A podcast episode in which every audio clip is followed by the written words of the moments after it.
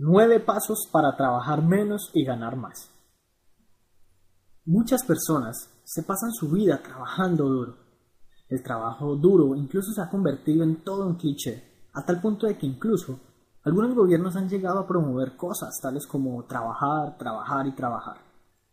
Olvidan que el trabajo no debería ser algo que hacemos por obligación o por mera supervivencia, sino que debería ser el desempeño de nuestras labores en actividades que, por un lado, contribuyan al mundo y que por otro se encuentren acordes a nuestros sueños, deseos, objetivos y metas. Adicionalmente, muchos terminan en un empleo que finalmente no les contribuye con más que un salario fijo mensual, en el que incluso triplicar o duplicar su monto parecería simplemente imposible. Es aquí cuando llegan a rogar por un aumento y si lo consiguen finalmente esto no soluciona ningún problema monetario. Posteriormente en este blog veremos por qué. Personalmente considero que el desempeño de nuestras pasiones y talentos debería ser lo que nos diera para vivir, aunque sé que muchas personas pensarán que esta es una idea tonta. Ciertamente, y sea como sea, hoy quiero compartir nueve pasos para trabajar menos, es decir, minimizar esfuerzos y ganar más es decir, contribuir positivamente con nuestra abundancia financiera. El primer paso es contar con un propósito de vida. Detente por un momento y piensa, ¿por qué estoy haciendo lo que estoy haciendo?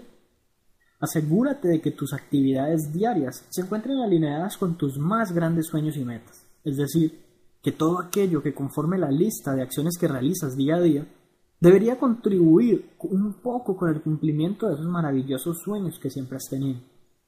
Si no tienes claro tu propósito de vida, deberías empezar por allí, por definir tu razón de existencia y misión en este mundo. El segundo paso es dejar de procrastinar o de perder el tiempo. Esto es algo más fácil decir que hacer. Cada día realizamos múltiples actividades que juntas conforman una gran pérdida de tiempo. Adicionalmente, estas actividades por lo regular se sobreponen a las que sí son verdaderamente importantes y nos dejan en un estado de dilatación o postergación que parece no terminar. Si quieres esforzarte menos y ganar más, aprovecha tu tiempo al máximo. Para ello te recomiendo un artículo del blog www.sebacelis.com, Desarrollo Personal, cuyo nombre es Cómo aprovechar el tiempo al máximo. Léelo y analiza qué tanto tiempo pierdes diariamente para que luego puedas realizar los ajustes pertinentes. El tercer paso, aprovecha la tecnología.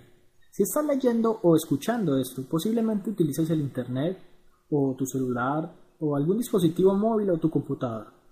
En ocasiones es inevitable pasar horas frente a la pantalla. No dejes, sin embargo, que la tecnología se vuelva en tu contra.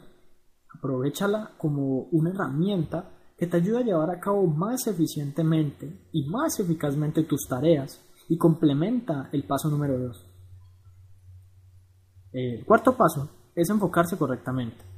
Define cierta parte de tu día o cierto día completo para enfocarte en la tarea más compleja, difícil o incómoda, de manera tal que sin distracciones puedas llevarla a cabo y liberarte de ella pronto.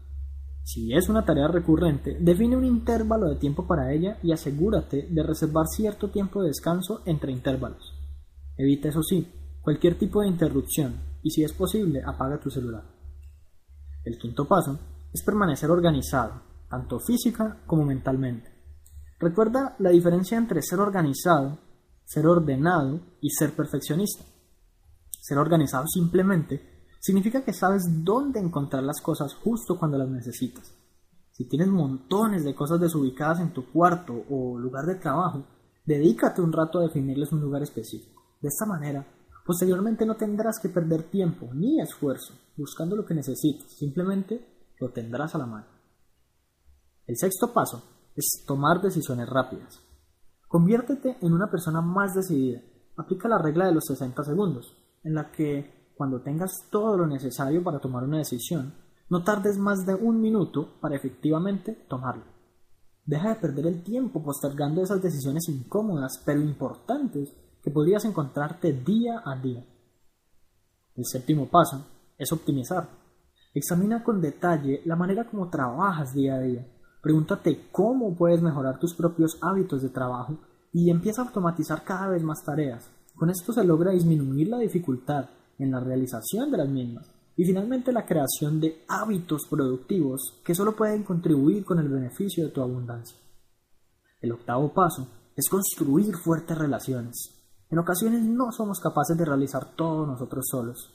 Algo de ayuda no viene mal de vez en cuando. No creas que puedes ser el dueño de tu empresa, siendo además el mensajero, el gerente, el director de ventas, el diseñador y el publicista.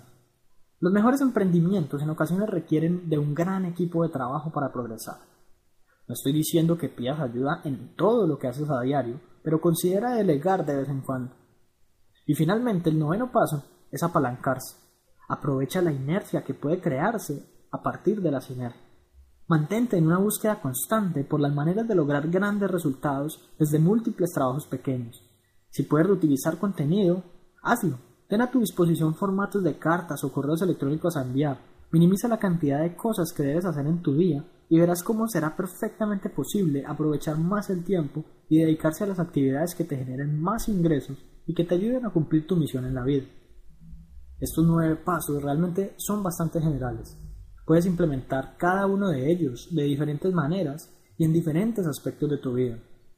Realmente creo que te lo debes. Es hora de que adquieras cierto juicio y cierto orden en tu vida y que te preocupes por mejorar tu vida financiera y aumentar tu abundancia ahora mismo. Muchas veces nos pasamos la vida preguntándonos por qué todo anda tan mal, sin siquiera preguntarnos realmente qué podríamos mejorar y cómo podríamos hacerlo. Aprovecha que has tomado acción y que has leído hasta acá para cuestionarte y empezar a ser el creador consciente de tu nueva vida, una vida llena de abundancia y de excelentes momentos.